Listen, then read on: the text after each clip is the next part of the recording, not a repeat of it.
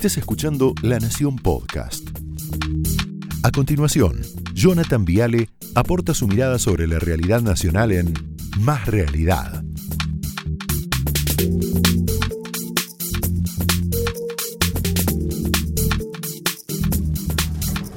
Bueno, buenas noches, bienvenidos oficialmente. A ver, la peste negra fue la pandemia más devastadora en la historia de la humanidad. Mató 75 millones de personas, murió un tercio de la población mundial, un desastre.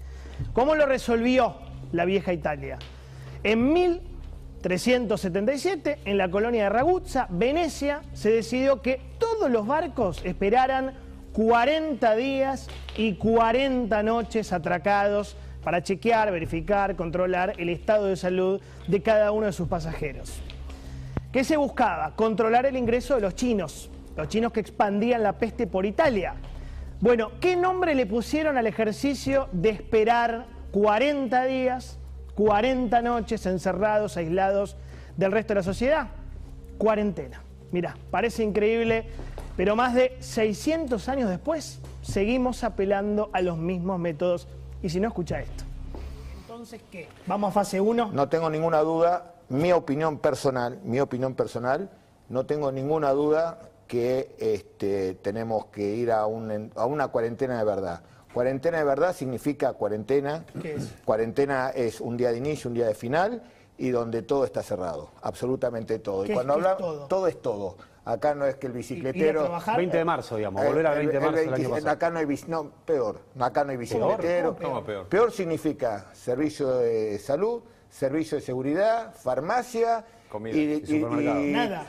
Y nada. Dios mío. A ver, el 8 de abril pasado el gobierno decretó la cuarentena desde las 12 de la noche hasta las 6 de la mañana, ¿te acordás? Esto fue hace muy pocos días. Seis horas sin circulación.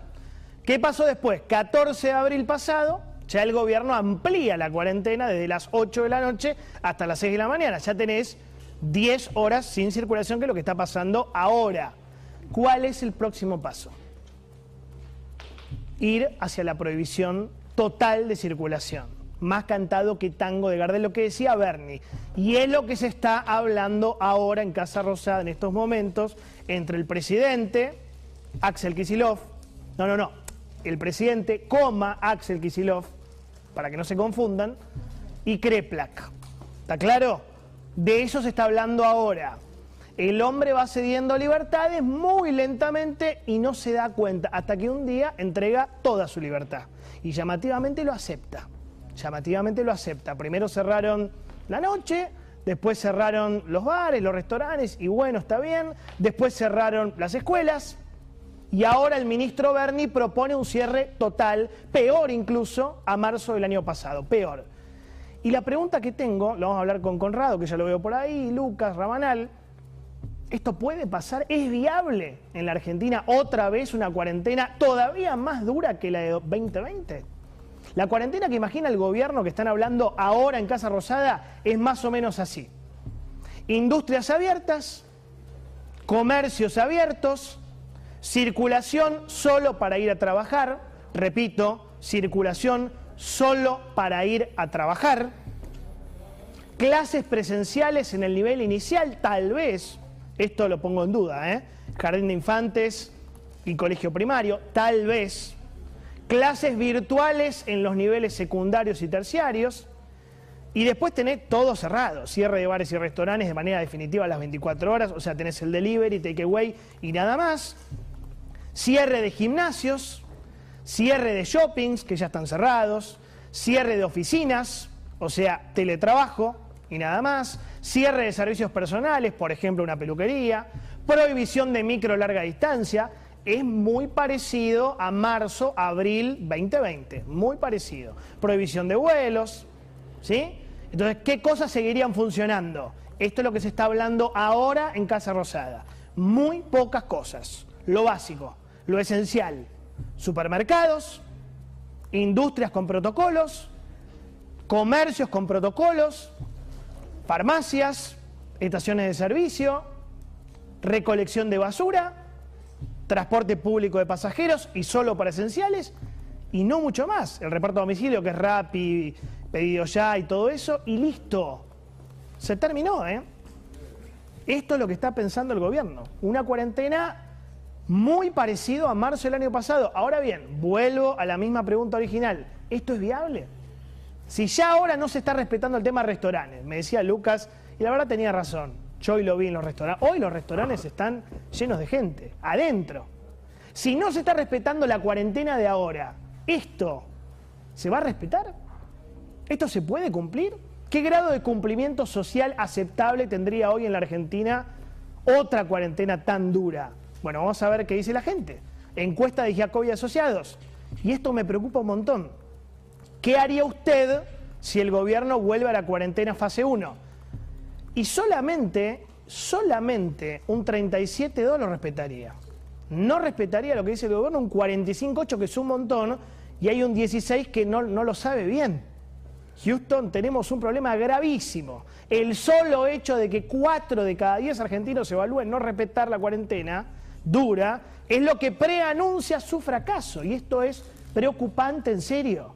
A ver, ¿por qué pasa esto? Porque estamos ante un gobierno que perdió por completo la autoridad, su autoridad, su legitimidad. ¿Cómo y cuándo perdió la autoridad este gobierno? El año pasado, cuando hizo una cuarentena eterna, violenta, furiosa, sin fecha de finalización. Mirá. ¿Qué me importa cuánto mide la cuarentena si en dos semanas quintuplicamos el número de contagios? ¿Qué me importa? Ese es un cálculo. Esto no es una ciencia exacta.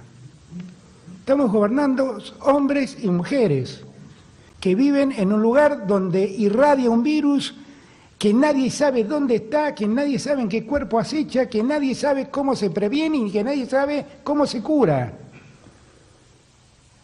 La cuarentena va a durar lo que tenga que durar para que los argentinos estemos sanos y para que los argentinos no se mueran.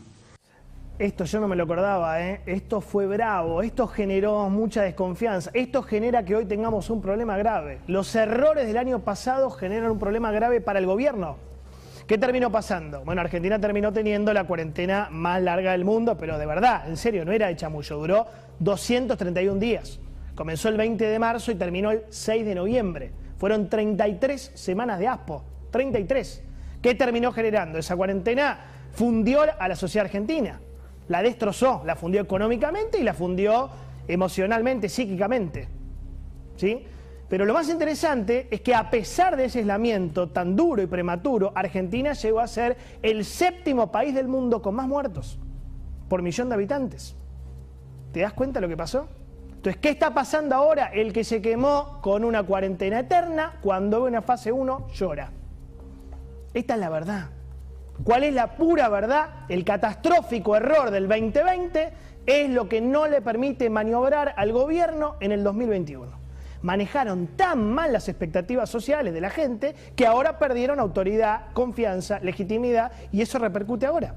Y a eso sumale el desastroso operativo de vacunación de este año. Vacunación VIP Zanini, eh, vacunación militante, los chicos de la Cámpora, ¿no? Promesas incumplidas con la cantidad de vacunas, y a eso sumale que países vecinos están vacunando mucho más rápido a su población que nosotros. Chile, lo decíamos recién con Juana en el pase y con Eduardo, ya vacunó al 43% de su población. Uruguay al 31%, mientras que Argentina vacunó apenas al 13% de su población. Falta el 87%. Y a esto sumale el profundo desgaste del sistema de salud, relajado según Alberto, ¿no? Yo pensaba hoy, ¿cómo está un médico hoy en la Argentina? Un terapista, un camillero, un cirujano, un radiólogo, no sé, un ambulanciero, un enfermero. Cansancio. Sueldos bajísimos, pero bajísimos. No tuvieron vacaciones. Les dieron un bono de 6.500 pesos, lo que vale un testeo rápido. Y el presidente dice que están relajados.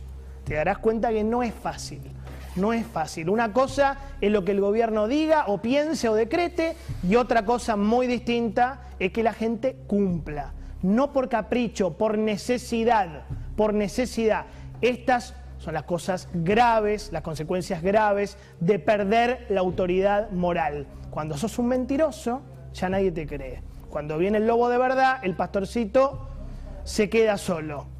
Y el problema es que esa mentira la pagamos todos nosotros opiniones libres, hechos sagrados. Señores, Bienvenidos. Esto fue Más Realidad, un podcast exclusivo de La Nación. Escucha todos los programas de La Nación Podcast en www.lanacion.com.ar. Suscríbete para no perderte ningún episodio. Estamos en Spotify, Apple Podcast, Google Podcast y en tu reproductor de podcast favorito. Seguí escuchando La Nación Podcast.